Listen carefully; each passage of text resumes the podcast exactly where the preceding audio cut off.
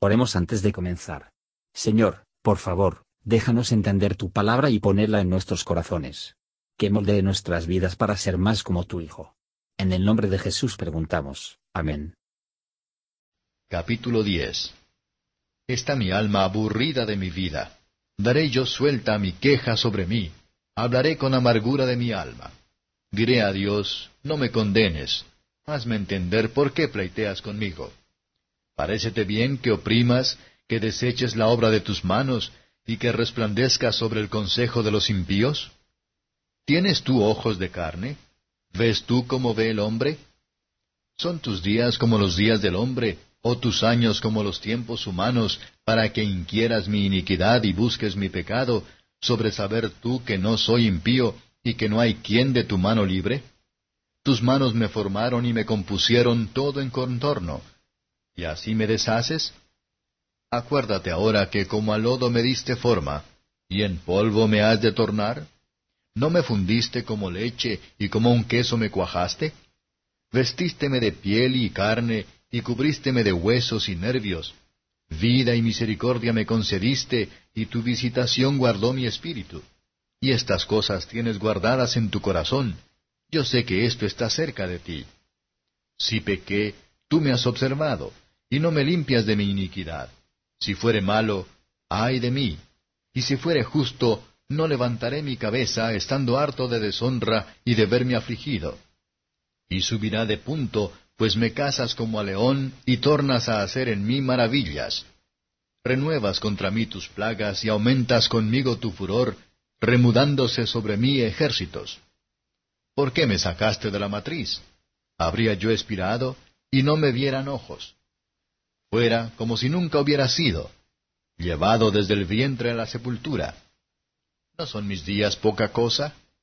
Cesa, pues, y déjame, para que me conforte un poco, antes que vaya para no volver a la tierra de tinieblas y de sombra de muerte, tierra de oscuridad, lóbrega como sombra de muerte, sin orden, y que aparece como la oscuridad misma. Comentario de Matthew Henry Job capítulo 10, versos 1 a 7. Job, siendo cansado de su vida, tiene por quejarse, pero él no va a acusar a Dios de injusticia. Aquí hay una oración que pudiera ser liberado de la picadura de sus aflicciones, que es el pecado.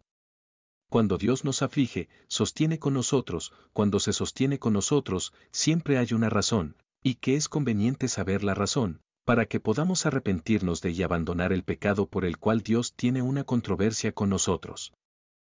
Pero cuando, como Job, hablamos con la amargura de nuestras almas, aumentamos la culpa y el enojo. Vamos a albergamos pensamientos duros de Dios, veremos adelante vemos que no había causa para ellos. Está seguro de que Dios no descubre las cosas, ni el juez de ellos de empleo, como los hombres, por lo tanto, él piensa que es extraño que Dios le sigue en medio de aflicción, como si él debe tomar el tiempo para investigar su pecado. Versos 8 a 13. Job parece discutir con Dios, como si solo se forma y se conserva de él para la miseria. Dios nos hizo, y no nosotros a nosotros mismos. Qué triste es que esos organismos deben ser instrumentos de iniquidad, que son capaces de ser templos del Espíritu Santo. Pero el alma es la vida, el alma es el hombre, y este es el regalo de Dios. Sí, mientras suplicamos a nosotros mismos como un incentivo al deber, Dios me hizo y me mantiene, Podríamos alegar como argumento para la misericordia, tú me has hecho, tú me new crea, tuyo soy yo, sálvame. Versos 14 a 22. Job no negó que, como un pecador que se merecía sus sufrimientos, pero pensaba que la justicia se ejecutó sobre él con singular rigor. Su tristeza, incredulidad y duros pensamientos de Dios, fueron la mayor cantidad que ha de atribuirse a las tentaciones de Satanás hacia el interior, y su angustia en el alma, en el sentido del desagrado de Dios en cuanto a sus pruebas externas, y el resto de la depravación. Nuestro Creador, convertido en Cristo nuestro Redentor también, no va a destruir la obra de sus manos en cualquier creyente humilde. Pero se le renueve la santificación para que pueda disfrutar de la vida eterna.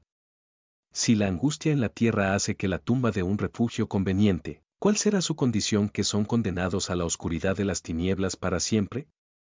Que cada pecador busca la liberación de ese estado terrible, y cada creyente da gracias a Jesús, que se libra de la ira venidera. Gracias por escuchar y si te gustó esto, suscríbete y considera darle me gusta a mi página de Facebook y únete a mi grupo Jesús Answers Prayer.